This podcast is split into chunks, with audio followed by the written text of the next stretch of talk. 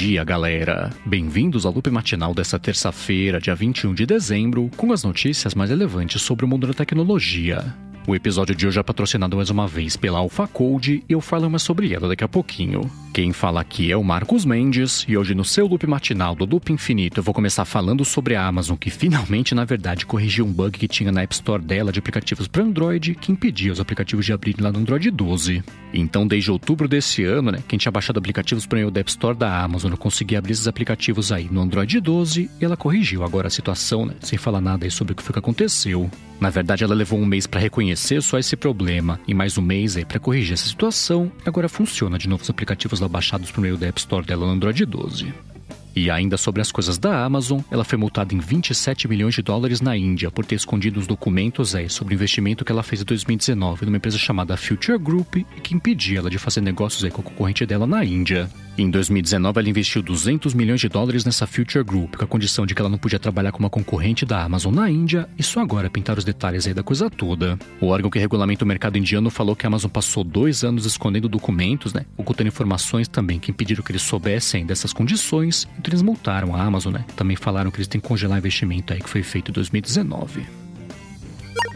E enquanto isso, no mundo dos jogos, a LG anunciou, né? Porque ela falou que o primeiro notebook gamer dela, que é o Ultra Gear 17G 90Q, ele tem uma tela de 17 polegadas com 300 Hz de frequência, tem um chip Intel de 11ª geração, tem placa gráfica da Nvidia GeForce e RTX 3080 Max-Q. Ele vai chegar até 32 GB de RAM e 1 TB de espaço SSD. O laptop, como não poderia deixar de ser, né? Tem as teclas com RGB, ele é iluminado por baixo também, parece lá um carro tunado, e agora falta o preço, que ele já comentou que vai anunciar no ano que vem só, no começo da CES em 4 de janeiro. E ainda sobre o mundo dos jogos, pintaram mais títulos lá do Mega Drive para quem assina o Nintendo Switch Online. O principal deles é o Altered Beast, que fez bastante sucesso aí na década de 90, e também pintou por lá o Toe Jam and Earl, que fez bastante sucesso aqui, especialmente também no Brasil.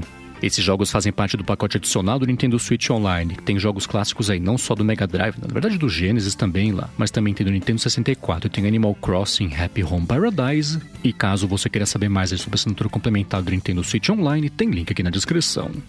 E continuando com o mundo dos jogos, está cancelado já o plano da produtora do Stalker 2 de lançar os NFTs lá no game. Esse é um jogo que foi anunciado lá em 2010, tá com bastante hype, foi anunciado lá em 2010, aí foi cancelado, aí voltou, aí cancelou, aí voltou de novo. Aí semana passada a produtora falou que ia colocar uns NFTs lá pra galera comprar no jogo e teve uma reação negativa aí sobre a coisa toda. Parece que a produtora não contava com o fato de que até o público gamer tá rejeitando os NFTs, até porque tá faltando placa gráfica no mercado, né? Quem é ligado mais nisso aí em criptomoeda e tudo mais, tá esgotando todas as placas aí do mercado, eles desistiram aí uns dois dias depois de anunciar que ia pintar NFTs lá no Stalker 2.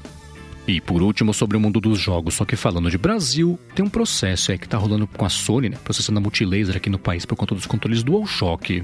O Tecnoblog mostrou que esse processo está rolando desde o comecinho do ano passado, e a Sony está acusando a Multilaser de violação de direitos de propriedade intelectual e que é a proibição da venda dos controles, né, também uma multa para cima da Multilaser. Aí o status desse processo hoje é que a Sony ganhou em primeira instância, mas a Multilaser conseguiu aí entrar com recurso, e caso você queira ver os controles, né, que são o assunto aí da coisa toda, tem link aqui na descrição.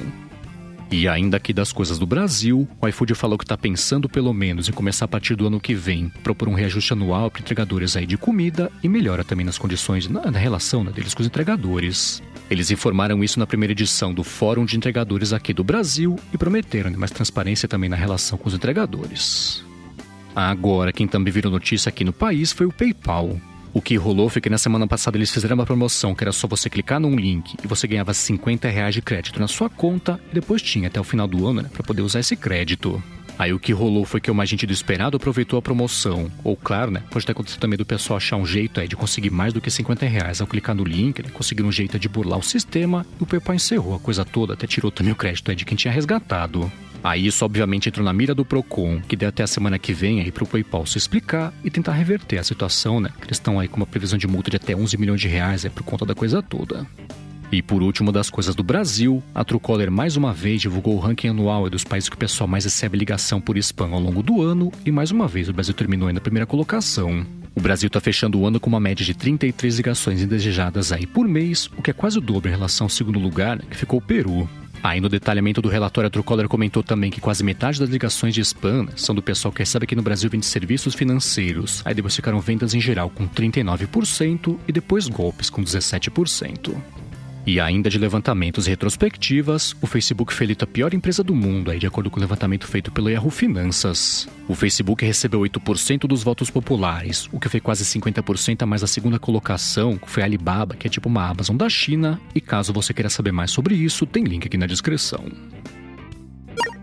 Bom, a seguir eu vou falar sobre o TikTok, que agora também vai começar a entregar comida nos Estados Unidos. Mas antes disso, eu vou tirar um minuto aqui do episódio para agradecer ao Facode pelo patrocínio aqui mais uma vez do Loop Matinal.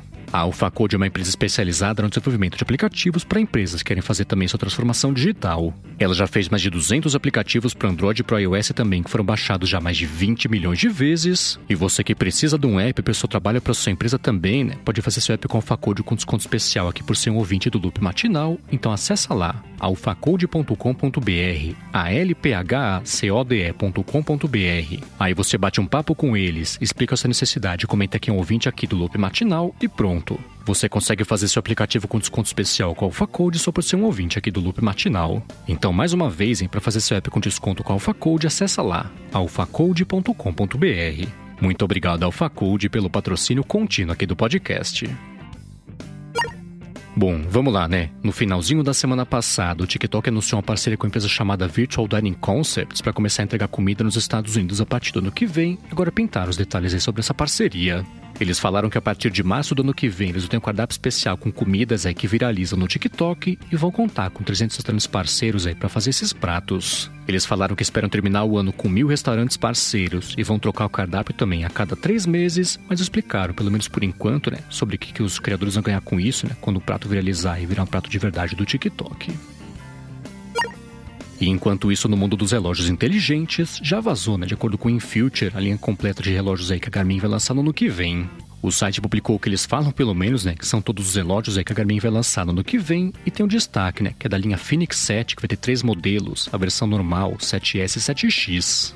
Eles falaram que pelo menos um desses modelos vai manter aquele painel solar para recarregar o relógio, né? Enquanto a pessoa usa, tipo que tem lá no Phoenix 6. Ainda comentaram que vai ter duas carcaças, que podem ser ou de aço inoxidável também de plástico, mas reforçado.